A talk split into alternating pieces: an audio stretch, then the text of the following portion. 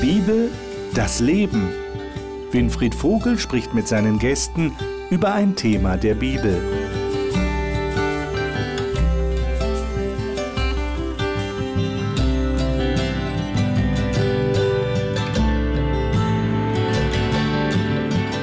Hier in unserer Talkrunde haben wir zurzeit das Thema Erziehung und Bildung. Und natürlich stellen wir uns bei Die Bibel das Leben die Frage, was sagt die Bibel zu dieser Thematik?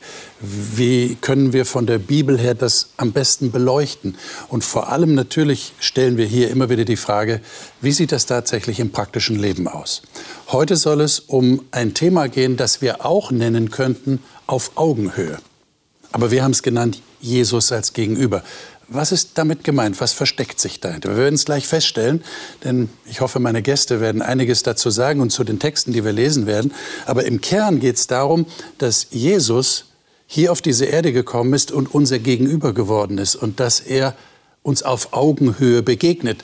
Und da sind wir schon mittendrin eigentlich in der Pädagogik, denn wir möchten ja anderen denen wir etwas weitergeben wollen, auch auf Augenhöhe begegnen. Das ist leider nicht immer so gewesen und ist vielleicht auch nicht immer so, dass Erzieher, Pädagogen, Eltern denen, die sie erziehen wollen oder sollen, tatsächlich auf Augenhöhe begegnen. Aber irgendwo macht das Sinn. Augenhöhe ist ganz wichtig. Es geschieht Begegnung. Darüber wollen wir reden und die sind heute meine Gäste. Caro Naumann ist Pädagogin und leitet ein Internat an einem christlichen Schulzentrum in Südhessen. Sie hat selber Kinder im Alter von 10 und 12 Jahren und ist Lebens- und Sozialberaterin. Gott und Bibel sind ihr dabei eine unschätzbare Hilfe. Christine Karl lebt mit ihrem Mann und ihren fünf Kindern in der Weststeiermark. Sie hat Theologie und Erziehungswissenschaften studiert und arbeitet derzeit in der Ordination, für alle Deutschen, in der Praxis ihres Mannes, der Hausarzt ist. Johannes Waniek ist in Baden geboren und als zweitjüngster von fünf Geschwistern aufgewachsen. Er ist Pastor, verheiratet und hat zwei Kinder im Alter von zwei Jahren und sechs Monaten. Berufsbegleitend studiert er Ehe, Familien- und Lebensberatung. Er sagt, Gott zu vertrauen sei sein Lebensglück. Thomas Petracek ist in der Nähe von Prag aufgewachsen. Seit über 20 Jahren arbeitet er weltweit an verschiedenen Projekten beim adventistischen Hilfswerk ADRA. Er ist verheiratet und hat zwei erwachsene Kinder. Er sagt, er erfahre es jeden Tag, dass Gott lebt. Ich freue mich, dass ihr da seid. Ich lade euch ein, Hebräer 1 aufzuschlagen. Das ist so ein für Bibelkenner auf jeden Fall ein ganz klassischer Text, wenn es darum geht, über Jesus zu reden. Lesen wir mal die ersten vier Verse im Hebräer Kapitel 1. Wer von euch würde das denn mal gerne lesen? Christine? Ich würde es gerne. Du hast die Luther-Übersetzung, richtig? Genau. Nachdem Gott vor Zeiten vielfach und auf vielerlei Weise geredet hat zu den Vätern durch die Propheten, hat er in diesen letzten Tagen zu uns geredet durch den Sohn, den er eingesetzt hat zum Erben über alles, durch den er auch die Welt gemacht hat. Er ist der Abglanz seiner Herrlichkeit und das Ebenbild seines Wesens und trägt alle Dinge mit seinem kräftigen Wort und hat vollbracht die Reinigung von den Sünden und hat sich gesetzt zur Rechten der Majestät in der Höhe und ist so viel höher geworden als die Engel, wie der Name, den er ererbt hat, höher ist als ihr Name. Hm. Das finde ich ist ja schon eine sehr interessante Aussage, die hier gemacht wird. Also wenn wir so die Geschichte äh, im Alten Testament mal kurz Revue passieren lassen, stellen wir fest, Gott hat ja immer versucht, mit den Menschen zu kommunizieren. Und er hat dazu Mittelsmänner benutzt, also Prophetinnen und Propheten, die er geschickt hat und gesagt hat, sagt dem Volk das und das und das. Propheten waren ja nicht nur Leute, die Dinge vorhergesagt haben. So im landläufigen Sinn stellen Leute sich das vor. Propheten sind Leute, die Dinge vorhersagen. Die kennen die Zukunft. Aber das ist ja nicht allein das, sondern die waren so die, die Sprachrohre für Gott. Jetzt sagt hier der Hebräerbrief, aber jetzt hat er den Sohn geschickt. Ähm, Warum meint ihr, war das für Gott so wichtig, jetzt nicht mehr nur durch Mittelsmänner zu reden, sondern durch seinen eigenen Sohn? Was sind da die, die wichtigen Aspekte? Ich glaube, dass das ähm, was mit guter Leiterschaft zu tun hat.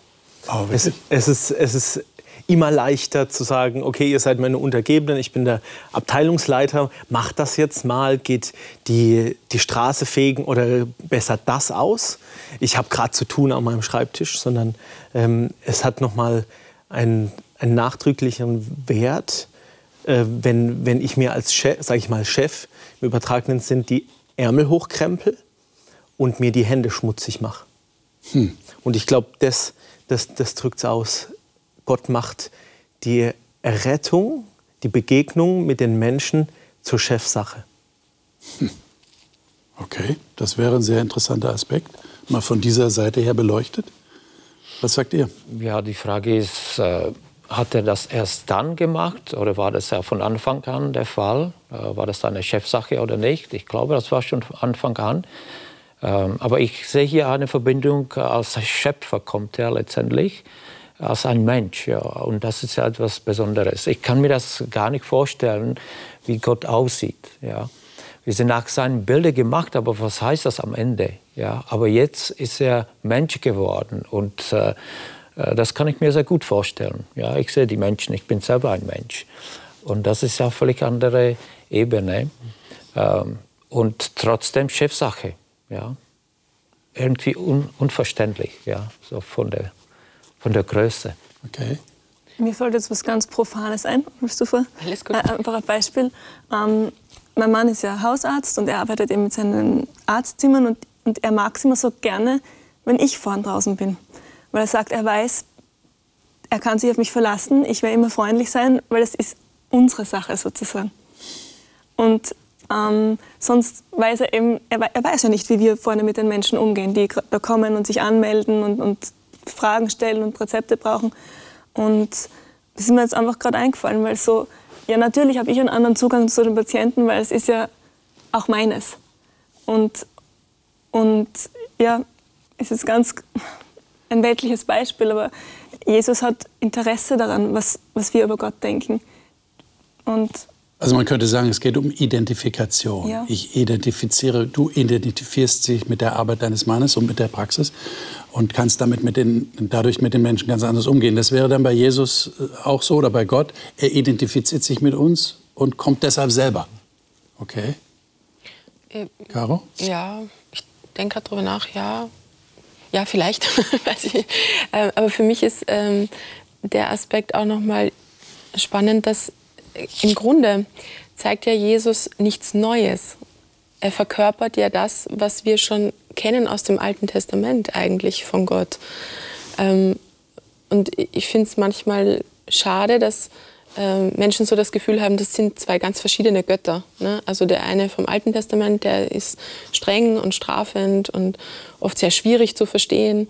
Und Jesus ist so unser Freund und unser Erlöser und also ich sag mal the good cop und the bad cop irgendwie so ein bisschen. Und das finde ich aber eigentlich schade, weil, weil ich das so nicht, nicht wahrnehmen kann. Also ich finde, das ist einfach, ich habe das Gefühl, dass Gott sich nochmal erklären möchte, so damit man ihn noch besser verstehen kann, sein Wesen und ähm, wie er wahrgenommen wurde, wahrscheinlich auch schon damals, um ein paar Dinge klarzustellen einfach und zu sagen, Leute, das habt ihr irgendwie missverstanden. Ja? Ähm, und das, das finde ich so diesen, diesen besonderen Aspekt nochmal, dass man Gott nochmal versucht zu erklären einfach. Also er gibt sich Mühe nochmal zu sagen, ja, aber da habt ihr was übersehen. Und das, das finde ich, find ich besonders schön. Was würdet ihr da für euch ganz besonders herausstellen wollen? Was, was habt ihr durch Jesus über Gott gelernt? Was ihr vielleicht ohne Jesus so nicht lernen würdet? Gibt es da etwas, was euch spontan einfällt?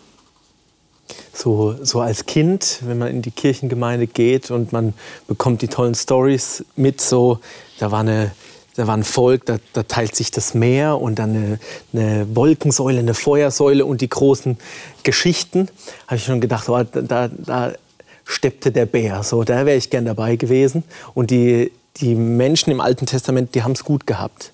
Aber so für mich in der Selbstreflexion ähm, breche ich es dann doch runter. Ich, ich kann für mich sagen, ich bin dankbarer dafür, dass ich Jesus Christus durch die Bibel persönlich kennenlernen durfte, wie er mit Menschen umgegangen ist. Also face to face, eins zu eins.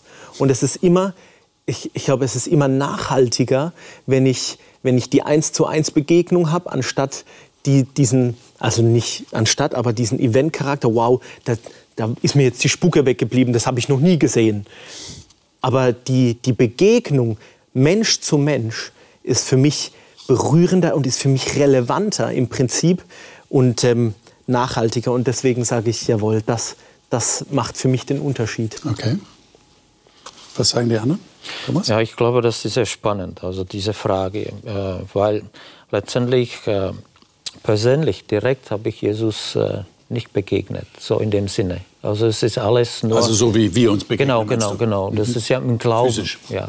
Ja. Und trotzdem funktioniert das, ja, diese Begegnung. Äh, ich kann mich erinnern, wenn ich ja in Israel war, wir sind dann einfach gelaufen durch die Städte, wo, wo Jesus gelebt hat, durch Jerusalem, Kapharnaum, See Galilee und so weiter. Und äh, plötzlich werden die Geschichten lebendig. Ja, also ich habe von den Geschichten gehört, äh, die gelesen, aber wenn ich ja vor Ort war, dann irgendwie war das ja greifbar. Ja.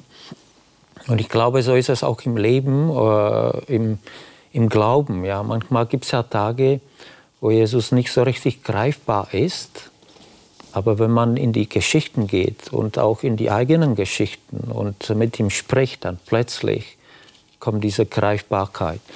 Und äh, das ist erstaunlich an der ganzen Sache. Ich äh, weiß es nicht, äh, ob es ja in der Zeit vorher, also vor Jesus, äh, für die Menschen so, so visuell war. Weil äh, Gott ist durch Jesus Christus Mensch geworden. Und diese direkte Verbindung gab es sicherlich auch schon vorher. Aber jetzt war er greifbarer. Mhm.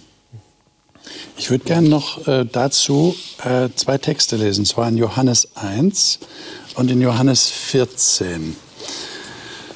Lesen wir mal erst Johannes 1. Da geht es eigentlich genau um dasselbe Thema, was wir schon in Hebräer 1 hatten. Johannes 1, 14 und 18. Caro, darf ich dich bitten, mal diese beiden Verse zu lesen in Kapitel mhm. 1? Und das Wort wurde Fleisch und wohnte unter uns. Und wir haben seine Herrlichkeit angeschaut, eine Herrlichkeit als eines Eingeborenen vom Vater voller Gnade und Wahrheit. Johannes zeugt von ihm und rief und sprach, dieser war es, von dem ich sagte, der nach mir kommt, ist vor mir geworden, denn er war eher als ich. Und noch Vers 18. Niemand hat Gott jemals gesehen, der eingeborene Sohn, der in des Vaters Schoß ist, der hat ihn bekannt gemacht. Mhm. Und dann noch dazu Johannes 14 die Verse 9 bis 11. Johannes, darf ich dich bitten, das mal ja. zu lesen? Mhm. Johannes 14, 9 bis 11. Jesus erwiderte, Philippus, weißt du denn nach all der Zeit, die ich bei euch war, noch immer nicht, wer ich bin? Wer mich gesehen hat, hat den Vater gesehen. Warum verlangst du noch, ihn zu sehen? Glaubst du nicht, dass ich im Vater bin und der Vater in mir ist? Die Worte, die ich euch sage, stammen ja nicht von mir, sondern der Vater, der in mir lebt, wirkt durch mich. Glaubt doch, dass ich im Vater bin und der Vater in mir ist. Oder glaubt wenigstens aufgrund von dem, was ich getan habe. Das scheint ja für die Leute damals schon eine große Überraschung gewesen zu sein, dass Jesus sagt, wer mich sieht, der sieht den Vater. Ich meine, du hast es ja vorhin erwähnt, Caro, dass es Leute gibt, die so so zwei Götter machen. Ja, der, der Vater ist der im Alten Testament, der, der harte Gott, der, der große Schöpfer und der zornige Gott, der eingreift. Und Jesus wäre dann der menschliche, der sanfte, der verträgliche, der gnädige, der barmherzige, ja, der in der persönlichen Begegnung ist. Ähm, warum war das so außergewöhnlich für die Leute damals, dass Jesus sagt, wenn ihr mich seht, dann seht ihr eigentlich Gott. Wieso ist das so schwierig, die beiden miteinander zu verbinden? Ich glaube, damals war es außergewöhnlich, weil Jesus ja ein Mensch war. Okay. Dass er auch Gott ist. Für uns jetzt ist es, ah, ja, ist es aus dieser Sicht, dass man die Gottesbilder so unterscheidet, dann fast außergewöhnlich, dass Jesus auch Gott war. Ja. Aber ja.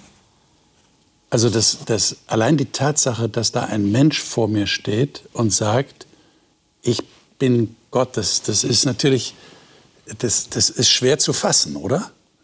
vielleicht ist es zu plastisch für mich auch, mhm. weil Gott ja irgendwo da in seiner Fallzentrale sitzt, vielleicht mit seinen Knöpfchen und Rädchen. Und jetzt steht er vor mir und ich kann ihn erle erleben. Vielleicht ist es mir zu lebensnah, zu, ja, vielleicht profan. V vielleicht, ich, ich weiß es nicht. Aber es, es ist, glaube ich, ein Spannungsfeld. Wenn, man, wenn, wenn jetzt hier Philippus auch in, in, se, in seiner Kirchengemeinde ähm, die tollen Geschichten von Mose und den Propheten gehört hat und dann sagt, wow, wow, wow, wow, wow, wow. Ist das wirklich Realität? Hm. Eine Überforderung vielleicht, ich weiß Okay. Vielleicht war ja auch ihr Gottesbild ein bisschen anders ja. als das, was Jesus gelebt hat. Genau. Wenn wir jetzt auf Erziehung zu sprechen kommen, was würdet ihr sagen, hat das für einen Einfluss auf, ich sage mal ganz praktisch, euer Verhältnis, eure Beziehung, eure Erziehung Kindern und Jugendlichen gegenüber, euren eigenen Kindern, anderen gegenüber, dass das tatsächlich die Offenbarung Gottes ist und Jesus Mensch geworden ist. Welchen Einfluss hat das? Jetzt meinst du also für, für uns selbst? Äh, als für euch Gläubige. selbst und ja. auch für eure Beziehung zu anderen. Ja. Mhm. Welchen Einfluss hat das, wie wir mit anderen umgehen? Hat das einen Einfluss? Immer wieder bin ich froh für dieses Beispiel, weil wir denken ja immer wieder darüber nach, wie Jesus mit Menschen umgegangen ist. Und, und dann sind wir vielleicht gerade in einer neuen Situation und lesen was und es kriegt eine neue Bedeutung. Also ich bin sehr froh für dieses Beispiel. Also er geht ja mit Kindern geht er anders um, als es üblich war. Mit Frauen geht er anders um, als es üblich war. Er, ich sage nicht, er kümmert sich nicht um das, was üblich ist, aber es ist ihm das Wichtigste, dass so wie Gott die Welt sieht, rüberkommt. Mhm. Und, und diese Unabhängigkeit, irgendwie, die er da hat und diese Liebe zu den Menschen, immer wieder beeindruckend. Okay. Ich habe mich auch vor einiger Zeit erwischt. Abends haben wir ein Ritual, meine Tochter und ich, wenn es möglich ist, lese ich gerne eine Bibelgeschichte mit vielen Bildern. Und da ging es dann auch um Jesus und die Kinder. Und da wird die Geschichte erörtert, wie äh, zwei Kinder gerne zu Jesus gewollt hätten und dann werden sie von den Jüngern ja weggeschickt und ähm, dann weint die eine schon und der Junge ist frustriert und dann kommt Jesus und sagt, nee, kommt, kommt zu mir, schickt die Kinder nicht weg und meine Tochter kann das schon, schon dann verneinen. Also ich sage dann, ja, die Jünger sagten, Kinder geht weg und dann sagt sie, nein, zu Jesus, ja. Und dann äh, habe ich mich ähm, erwischt, dass dass es dann dass ich Pippi in den Augen gehabt habe. Ich war so angetan, also ähm, von, von Jesus, der eine ganz klare Linie zieht. Nee, das, ihr seid mir wichtig, du kleines Individuum, vielleicht noch gar nicht äh, abgeschlossenes Paket, mit dir kann ich noch nicht wirklich was, aber nein, stellt euch nicht zwischen die Kinder und mir. Und ähm, das, das, das, be das bewegt mich, diese Alltagssituation. Und meine Tochter kann es schon ein bisschen inhalieren und da bin ich dankbar. Äh, das ist vielleicht auch eigentlich meine Frage, vielleicht muss ich sie nur konkretisieren. Äh, hilft euch das Beispiel, dass Gott Mensch geworden ist und auf unsere Augenhöhe gekommen ist, in eurer Beziehung zu anderen, die nicht auf eurer Augenhöhe sind, sprich Kinder? Versteht ihr meine Frage? Ja. Ja, das ist eine gute Frage. Ich glaube, ja, bestimmt hilft das. Also auf jeden Fall, weil wir lernen dadurch, durch die Geschichten, wie das ja Jesus gemacht hat. Ja. Und ähm, wenn ich jetzt an die Erziehung denke, natürlich, wir sind nicht perfekt als Eltern, ja, aber trotzdem, wenn man sich ja Gedanken macht, wie man ja zum Beispiel die Kinder begegnet in verschiedenen Situationen, dann ist es schon auf, auf der Ebene entweder als Vater oder als Freund kann ich das überhaupt machen bei kleinen Kindern? Oder tatsächlich wie ein Kind, dass ich mit dem Kind spiele und äh, da eintauche, äh, letztendlich in die Geschichte direkt, dass das Kind selber mich betrachtet vielleicht als ein Teil der Geschichte.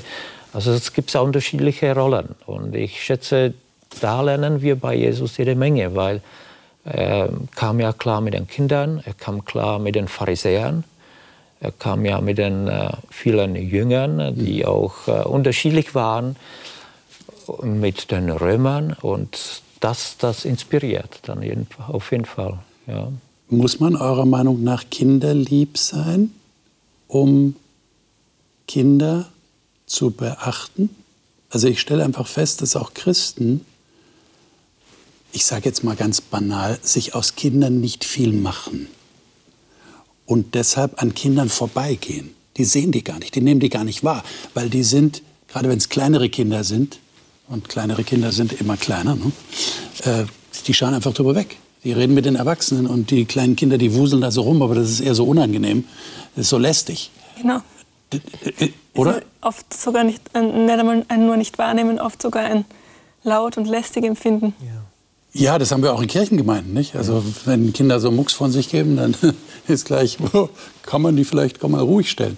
Deshalb meine Frage, verändert die Tatsache, dass da Gott auf unsere Ebene herabgekommen ist, das ist ein Riesenabstieg gewesen für ihn, verändert das unsere Haltung den Kindern oder würdet ihr sagen, naja, also man muss schon ein bisschen kinderlieb sein? Man muss sich das immer wieder mal bewusst machen, glaube ich. Also ich schätze, wir sind nicht immer so in diesem Modus, äh, kinderlieb, kinderlieb, kinderlieb und, und so weiter. Äh, aber es ist einfach so, dass, äh, dass wir in verschiedenen Lebenslagen sind und äh, im Christentum ist es so, also mich inspiriert das auf jeden Fall, ja, also dass Gott bereit war, uns hier auf der Erde zu besuchen, äh, dass er Mensch geworden ist und dass er uns so liebt, dass er möchte mit uns auch bleiben. Und äh, das inspiriert und äh, auf jeden Fall, habe ich auch gesagt. Aber wie gesagt, es ist schwierig. In jeder Lebenssituation ist es nicht, äh, nicht immer gleich. Ja, und es geht ja auch nicht nur um das Beachten. Es geht ja nicht nur darum, dass ich mal in die Hocke gehe und mit dem ja. kleinen Kind irgendwie mich beschäftige, sondern es geht ja auch mit älteren Kindern und Jugendlichen oder überhaupt mit Menschen darum, ja. dass ich sie beachte im Sinne von, ich interessiere mich für dich. Ich möchte auf Augenhöhe mit dir sein. Da möchte ich kurz was erzählen. Unser fünftes Kind war komplett überraschend für uns eine, Früh eine Frühgeburt. Und die ganze Kirchengemeinde hat eben schon mitbekommen, wir hatten sehr viel Arbeit in der Schwangerschaft, weil wir die Praxis erst gegründet haben. Und dann ist er mehr als zwei Monate zu früh gekommen. Und alle haben gebetet. Und ich habe das echt gemerkt einerseits dort, aber dann auch, weil ich gekommen bin mit ihm. Es hat ihn jeder beachtet. Ich merke das noch heute, jetzt ist er zwei. Es hat jeder in unserer Kirchengemeinde hat schon für ihn gebetet und sie, sie gehen mehr auf ihn zu. Das heißt, okay. ich spüre, dass auch das Gebet mhm. echt einen Unterschied macht, okay. in dem, wie man, wie okay. man Kindern begegnet. Ja. Mhm. Löst also auch kann Fürsorge auslösen für den anderen, mehr Beachtung. Mhm. Aber gehen wir mal auf das Thema Wahrnehmung. Wie, wie nehmen wir denn andere wahr? Jesus ist gekommen, um uns wahrzunehmen, oder? Und damit wir ihn wahrnehmen. Wie, wie schlägt sich das nieder in, in euren Beziehungen, in, in eurer Pädagogik? Ja, ich finde es ähm, wirklich elementar wichtig, äh, in egal welchem Setting, Setting, dass man das Individuum sieht. Das heißt, ähm, wenn ich jetzt, jetzt an mein Arbeitssetting denke, es gibt, wie gesagt, verschiedene, aber wenn ich jetzt darüber nachdenke, dass wir viele Jugendliche unter einem Dach haben und natürlich gibt es Regeln, die allgemein gültig sind, aber das hilft ja nicht im individuellen Umgang. Das heißt, wir haben zwar Prinzipien, nach denen wir leben wollen, aber dennoch äh, muss ich jeden als Individuum sehen. Und das ist schon ein Anspruch, den ich, ähm, den ich an mich selbst habe auch an meine Mitarbeiter, der nicht immer gelingt, muss man auch sagen, weil es ist natürlich einfacher zu sagen, ja, die Regel ist das und das, kannst du das bitte jetzt einfach machen, so, ja, danke, abgehakt. Ähm, aber das ist nicht die Idee und das ist auch nicht das, wie, wie ich sehe, dass Jesus umgeht mit Menschen ähm, und wie ich auch nicht wahrgenommen werden will. Das muss man sich ja auch immer bewusst machen. Ich bin ja auch Kind, ich bin ja auch jemand, der erzogen wird von Gott. Und äh, wenn man sich das überlegt, was man selber sich wünscht für sich, also wie Gott mit einem umgeht eben und wie viel Geduld er hat und was er da für ein Vorbild ist, dann hat das schon ein, eine große Auswirkung auf das, wie, wie ich umgehe. Also von daher, also wie ich beachte oder wie ich jemanden wertschätze, das ist auch ein, ein wesentlicher Aspekt. Es ist nur, nicht nur Beachtung, sondern es geht auch darum, Respekt zu haben und Wertschätzung für jemanden zu empfinden. Und jetzt ist das natürlich alles das Ideal und Jesus konnte das. Großartig. Ich kann das aber nicht immer, weil ich auch nicht, wie soll ich sagen, ich bin ja auch durch Umwelteinflüsse äh, irgendwie beeinflusst. Das heißt, ich habe schlecht geschlafen vielleicht oder ich habe gerade Stress zu Hause oder die Arbeit ist anstrengend oder ich weiß nicht was. Ja. Und das alles beeinflusst ja mein, mein ganzes Wie ich bin. Ähm, jetzt hatte Jesus das auch. Er hat ja auch diese ganzen Einflüsse gehabt. Hat er gut geschlafen, hat er schlecht geschlafen? Wie waren die Jünger drauf? Also wie war sein Umfeld? Äh, und ich denke mir oft, verrückt, ja, dass er das leisten konnte, immer so äh, auf das Individuum einzugehen und sich selbst zurückzunehmen. Und von daher ist es ein Ideal, über das wir sprechen. Und ähm, es soll einen nicht frustrieren. Das ist nämlich auch schwierig, finde ich, wenn man in dem Setting auch arbeitet pädagogisch und eben dieses Ideal eigentlich immer leben sollte. Aber man darf sich da nicht frustrieren lassen. Es ist eben der Gedanke, der da zählt und an dem man arbeiten darf. Äh, und das macht aber auch Freude, dann zu sehen, wie man vielleicht Dinge auch ähm, selbst geschafft hat, zurückzunehmen, mal in einer Situation, wo man es früher vielleicht noch nicht geschafft hätte. Ja. Meine, jetzt haben wir speziell auch Texte dazu, Entschuldigung, die sagen, äh, wie Jesus sich tatsächlich verhalten hat. Ich denke jetzt an Philippa 2 zum Beispiel. Der Zeit halber können wir den jetzt mal kurz streifen. Das ist ein sehr, sehr bekannter Text eigentlich, wo aber Paulus das verknüpft und sagt, habt diese Gesinnung in euch, die in Christus Jesus war. Und was war das für eine Gesinnung? Er hielt es nicht für einen Raub, Gott gleich zu sein. Er machte sich selbst zu nichts. Er erniedrigte sich selbst und wurde gehorsam bis zum Tod. Ja, zum Tod am Kreuz. Und dann in 2. Korinther 5, und den Text sollten wir mal aufschlagen, äh, redet er davon, wozu er eigentlich gekommen ist und was das bewirkt hat. 2. Korinther 5, 16 bis 21. Den Text sollten wir mal miteinander lesen und dann über diesen wichtigen Aspekt miteinander ins Gespräch kommen. Äh, wer von euch mag das mal lesen? Äh, Christine, Gerne, darf ich dich bitten, das mal zu lesen, wenn du es gerade hast? Darum kennen wir von nun an niemanden mehr nach dem Fleisch. Und auch wenn wir Christus gekannt haben nach dem Fleisch, so kennen wir ihn doch jetzt so nicht mehr. Darum ist jemand in Christus, so ist er eine neue Kreatur. Das Alte ist vergangen, siehe, Neues ist geworden aber das alles von Gott, der uns mit sich selbst versöhnt hat durch Christus und uns das Amt gegeben, das die Versöhnung predigt. Denn Gott war in Christus und versöhnte die Welt mit sich selber und rechnete ihnen ihre Sünden nicht zu und hat unter uns aufgerichtet das Wort von der Versöhnung.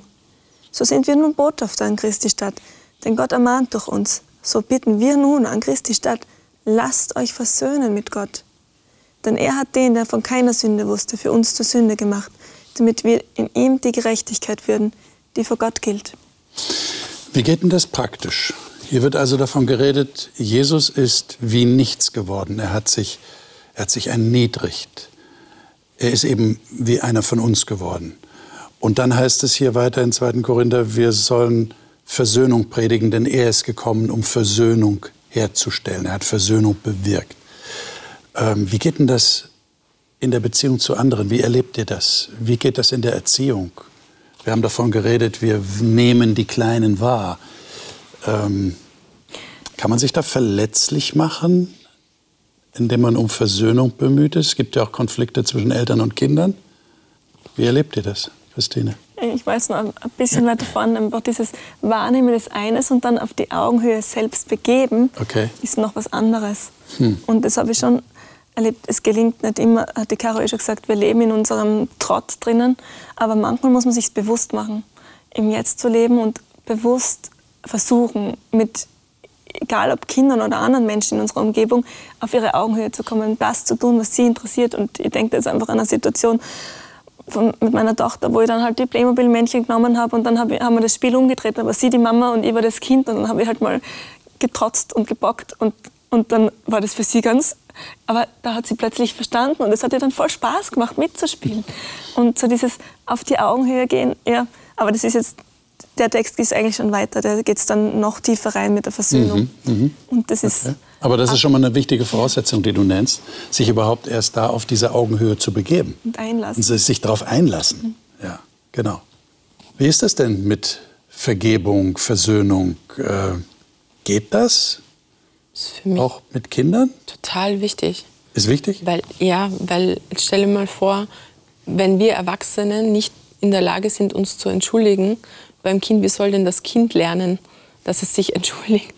Also das, das macht ja überhaupt keine Sinn, keinen Sinn, dem Kind beizubringen. Entschuldigen tut man sich nur von der Hierarchie nach unten, nach oben, aber nicht in die andere Richtung, bitte. Also das, das ist ja verrückt eigentlich, ja. Also mir ist, mir ist das... Man könnte es dann höchstens befehlen, ne? Können sagen, also genau. entschuldige dich bitte. Genau. Ja, das, das ist jetzt aber so. angebracht, dass du dich genau. entschuldigst. Es wird dann auch sicher von Herzen kommen in dem mhm. Fall. Deswegen, also die Idee ist halt, was will ich bezwecken? Ja? Will ich einen abgerichteten Roboter haben und äh, möchte ich ihn gern so programmiert haben, dass er dann funktioniert nach außen hin, dann kann ich das so machen. Ähm, die Frage ist, ob das der Sinn und Zweck der Übung ist, was ich erreichen möchte mit meinen Kindern. Also sollen sie nach außen hin gut funktionieren, damit wir alle gratulieren, wie gut erzogen meine Kinder sind?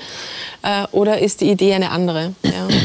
Und da muss ich schon sagen, ähm, also das ich habe dann ehrlich gesagt auch nie eine Schwierigkeit gehabt damit, gerade bei meinen eigenen Kindern, wenn ich einen Fehler gemacht habe, schon bei meinen Kleinen. Wenn ich, wenn ich mal laut war, einfach nicht, weil sie was falsch gemacht haben, sondern nur, weil ich selber überfordert war mit der ganzen Gesamtsituation. Jetzt kann ich ja einem Zweijährigen nicht erklären, entschuldige, die Mama war überfordert mit der Gesamtsituation. also eher sinnlos. Ja, aber dann habe ich halt meinen Sohn auf meine Schoß genommen und habe gesagt, du, es tut mir wirklich leid, das war nicht in Ordnung. Ich hätte nicht so mit dir reden sollen. Ja, mir, ich bin heute auch müde, weißt du, du kennst das ja, aber ich habe dich lieb und es tut mir leid. Das muss man dann auch nicht irgendwie groß ausführen oder ausdiskutieren, aber äh, das ist mir total wichtig. Und das ist, glaube ich, schon was, also eine, eine Versöhnungskultur in der eigenen Familie zu haben, mal als Basis. Da redet man noch nicht von nach außen, das ist jetzt mal die Grundlage für mich wenn, wenn das gelernt worden ist, dass man sich gegenseitig vergibt und dass man bereit ist, auch mal in den Schuhen des anderen zu gehen, wie man so schön sagt, äh, also auf Augenhöhe mit dem anderen zu kommen, wie die Christina gesagt hat, und sich vielleicht auch mal eben die Perspektive des anderen zu überlegen. Also all diese Dinge spielen ja deine Rolle, damit das überhaupt möglich ist, dass mir kein Zacken aus der Krone fällt, wenn ich mal nicht recht habe, ja, sondern eben dann auch mal sagen kann, es tut mir leid gibt es einen lustigen Spruch, by the way, den fällt mir dann immer ein, du hast recht und ich habe meine Ruhe. Also das ist, ist auch interessant so vom, von der Idee her. Ja. Aber ich finde eben dieses, ähm, den Kindern das beizubringen und das selbst als Vorbild zu machen, äh, vorzuleben, das ist total wichtig, weil es sonst nach außen nicht funktionieren kann. Und hat man dann im Hinterkopf, dass man ja auch vergebungsbedürftig ist und dass Gott einem vergibt, dass Jesus einem mhm. vergibt? Hat man das irgendwie? Ist das, ist das ein wichtiger Fixpunkt, den man Klar. hat, damit es leichter fällt, mhm. sich dann auch bei den eigenen Kindern zu entschuldigen? Ist das so, Thomas? Ja, auf jeden Fall. Das, das, das schon. Aber ich will hier noch vielleicht ein bisschen Stück weitergehen, weil wir denken hier mehr an die Kinder momentan. Mhm. Und das ist richtig so. Erziehung, ja, das gehört dazu. Aber Jesus äh, kam auf die Erde und äh, er selbst hatte gar keine Kinder ja, als Vater. Trotzdem hat er als unser Schöpfer auch die kleinen Kinder verstanden, weil er uns gemacht hat. Äh, das ist ein Punkt. Der zweite Punkt ist, äh, die Erziehung geht ja weiter letztendlich im ganzen Leben. Und ich denke hier an die Erwachsenenerziehung, mehr oder weniger. Mhm. Weil wenn äh, Jesus dann die Jünger begegnet, dann sind das schon erwachsene Leute. Ja, und Philippus dann fragt, äh, zeig uns den Vater. Ja, und deswegen spricht dann auch Jesus so, äh, dass er dann wieder auf die Augenebene von, von den Jüngern kommt. Und das ist das Erstaunliche, dass immer wieder mal praktisch nicht immer wieder mal, sondern immer. Ja. Jesus halt eine Ebene sucht äh, als ein Gegenüber, ja, so, wo, wo tatsächlich äh, diese Begegnung passiert. Und so kann das ja auch zwischen den Kindern passieren, äh, als Eltern und Kinder, zwischen den Freunden, aber auch zwischen den Erwachsenen. Deswegen ist einfach Jesus so ein Beispiel für uns, weil es nie endet. Ja? Weil ich bin jetzt kein Kind mehr. Ja? Trotzdem bin ich ja Kind Gottes und ich merke auch in meinem Leben, ich brauche weiterhin die Erziehung. Ja. So von der Seite noch vielleicht eine andere Stufe. Wenn ich da kurz reinkrätschen darf, also der Gedanke war jetzt so für mich, als du das ausformuliert hast, ähm, vielleicht kann man das so zusammenfassen, dass Jesus gekommen ist, um gesunde, heilsame Beziehungen wieder zu stiften, also zwischen Menschen und, und Gott. Und das kann für mich ähm, eine Inspiration sein, mir die, die Frage zu stellen am Ende des Tages, wo steht vielleicht noch was zwischen mir und meiner Frau oder meinen Kindern oder meinen Nachbarn? Und wo hätte, hätte Jesus Beziehung gestiftet? Das, das bedeutet dann auch, ähm, dass ich zu jemandem ähm, auch direkt gehe und sage, es tut mir leid und das kann wirklich mega schmerzen im, im, in meinem Ego. Aber wenn, wenn ich mir dieses Universi Universe, universelle Prinzip mhm. Jesu ähm, immer wieder vor Augen stelle und ähm, am Ende vom Tag sage, okay Jesus, ähm, war, war, das das, was du gelebt hast und wo kann ich das noch machen, dann, dann strahlt es in jedem Bereich aus und nicht nur bei den Kindern. Ja, und, und vielleicht Johannes noch, noch eine Idee, äh, weil das, was wir hier lesen, das, das schreibt der Paulus. Ne? Und äh, es geht ja um die Versöhnung. Also auch Paulus war ein Pharisäer und auch Paulus hat ja Jesus dann ja erfahren. Ja. Und erst danach konnte er letztendlich nach der Versöhnung dann ja schreien. Und es ist ja interessant, wieder hier zu sehen, er sagt, lass uns mit Gott versöhnen. Das, das brauchen wir. Das brauchen wir in der Familie, in der Kirchengemeinde, das brauchen wir in der Welt. Ja. Das brauchen wir wirklich, diese Versöhnung. Und äh, das ist nicht dann die Erziehung in dem Sinne, ich sage dir etwas, sondern lass uns versöhnen und äh, auf der Augenebene dann ja halt miteinander wieder klarkommen. Ich meine, jetzt äh, äh propagieren wir Christen das natürlich. Ähm, ich würde fast sagen, das gehört zum guten christlichen Ton, äh, dass wir Versöhnung predigen und dass wir von Vergebung reden. Aber wie ist es denn tatsächlich? Wie, wie verletzlich kann man sich denn machen? Es klingt so ein bisschen, wenn ich euch reden höre, ja, das, klar, das machen wir nicht am Ende jedes Tages. Klar, frage ich mich, wo habe ich da ein Problem gehabt? Das, krieg, das kriegen wir alles hin, nicht? Wir sind ja versöhnungsbereit. Aber ist es wirklich so einfach, sich verletzlich zu machen? Das heißt, zuzugeben, das war wirklich falsch, was ich gemacht habe? Wie, wie erlebt ihr das? Also ich finde, das kommt ganz drauf an, wie man sich selbst sieht. Okay. Also wenn, wenn ich mich als das Maß aller Dinge und als die wichtigste Person sehe, dann fällt mir das sehr schwer. Ich sage jetzt nicht, dass es immer leicht ist. Nicht, also ich will jetzt nicht sagen, dass nur überhebliche Menschen ein Problem mit Versorgung haben. Aber ist es wirklich nur so, wenn man sich so als Maß aller Dinge sieht? Oder ist es nicht also, bei jedem Menschen schwer? Also ich, ich, kann, ich kann ja immer nur für mich sprechen. Deswegen ja. ist es, ich kann jetzt nicht in euch hineinschlüpfen. Ich weiß nicht, wie es euch wirklich geht damit. Aber ich kann äh, ganz ehrlich von mir sagen, dass ich kein Problem tatsächlich, also wenn ich jetzt zurückdenke, ich Nein, ich, kann, ich, ich weiß es wirklich nicht. Also ich, ich könnte ganz ehrlich sagen jetzt, dass ich da kein Problem damit habe, äh, mich zu entschuldigen, wenn ich verstanden habe, dass ich etwas falsch gemacht habe, vorausgesetzt. Mhm. Das ist jetzt ein wichtiger Punkt. Das ist ein wichtiger ja, Punkt, ja. Ganz wichtiger. Das heißt, äh, wenn mir jemand etwas vorwirft und ich bin der Meinung, das ist ungerecht und das ist in meinen Augen überhaupt nicht so passiert, dann ist es nochmal eine andere Ebene. Dann muss ich nämlich selber erstmal mich damit beschäftigen, muss darüber nachdenken, was das mit der Person gemacht hat, warum das so angekommen ist bei der Person und kann dann, und das ist dann ein schwierigerer Punkt, finde ich, vom Prozess her, äh, dann zu sagen, okay, ich habe es nicht so gemeint, ich habe es auch nicht so transportieren wollen eigentlich. Für mich wäre es jetzt auch gar kein Problem. Aber der andere tickt anders als ich, deswegen entschuldige ich mich, weil es offensichtlich für ihn ein Problem war und das tut mir dann auch leid. Das ist aber schon ne, da sind wir schon einen Schritt weiter nochmal. Ja. Bei Dingen, die mir klar sind und wo ich eben von Anfang an äh, weiß, oh, das war jetzt blöd von mir. Oder ich bin auch ein Typ, ich weiß nicht, wie es euch geht, aber ich bin so jemand, der sehr impulsiv ist. Also ich bin sehr gerade raus, sehr direkt. Und ich sage oft Sachen zu jemandem, so, wie ich sie mir gedacht habe. Also bei mir ist der Gute ist, man weiß immer, woran man ist bei mir. Aber das Schlechte ist, ich sage eben auch mal Dinge, die ich vielleicht ungefiltert... Dann merkst du hinterher, es ist nicht so gut angekommen. Vor allem der Punkt ist, ich merke es nicht. das ist das Problem. Ich merke es nicht. Sondern das Problem ist eben manchmal, ich sage jetzt nicht, dass es ständig so ist, aber manchmal passiert es.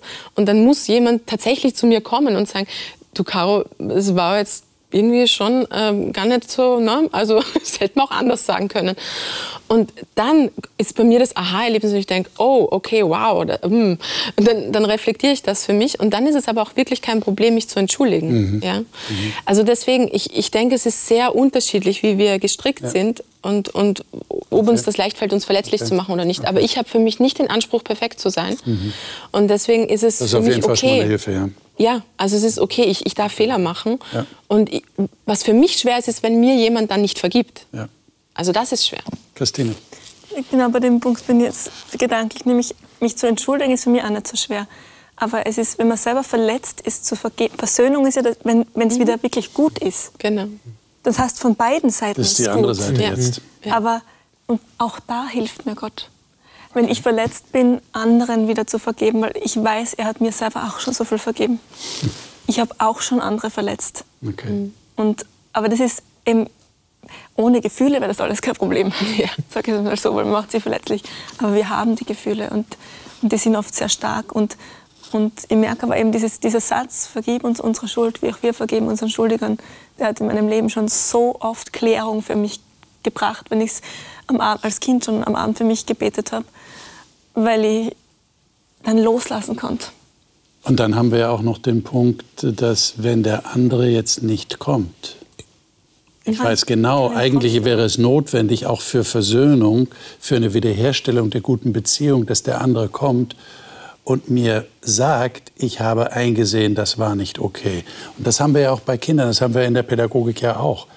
Äh, da wäre jetzt die Frage, wir haben jetzt keine Zeit mehr, um die Frage zu beantworten, aber ich stelle sie euch und ich stelle sie den Zuschauern. Der, was machen wir denn dann? Dann haben wir ja schon irgendwie die Verantwortung, ähm, als Pädagogen zumindest, aber vielleicht auch als Mitmensch, den Mut aufzubringen, dem anderen zu sagen, du, können wir darüber noch mal reden? Können wir das aufarbeiten miteinander?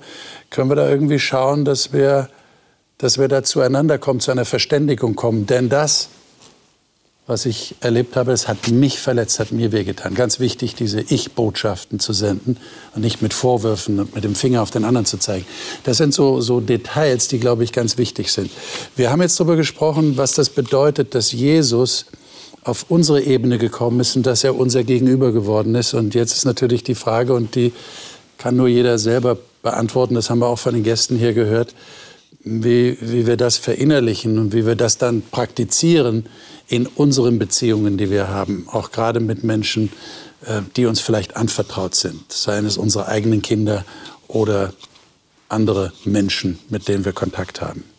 Äh, die Frage ist ja auch, und das wäre dann das Thema fürs nächste Mal, wie gnädig können wir oder sollten wir denn sein, weil wir selber ja Gnade, Barmherzigkeit, Vergebungsbereitschaft von Gott erlebt haben. Wie viel davon geben wir weiter? Und wie sieht das ganz praktisch aus? Das werde ich mit meinen Gästen nächstes Mal besprechen. Ich hoffe, Sie sind dann auch wieder dabei. Bis dahin, alles Gute Ihnen.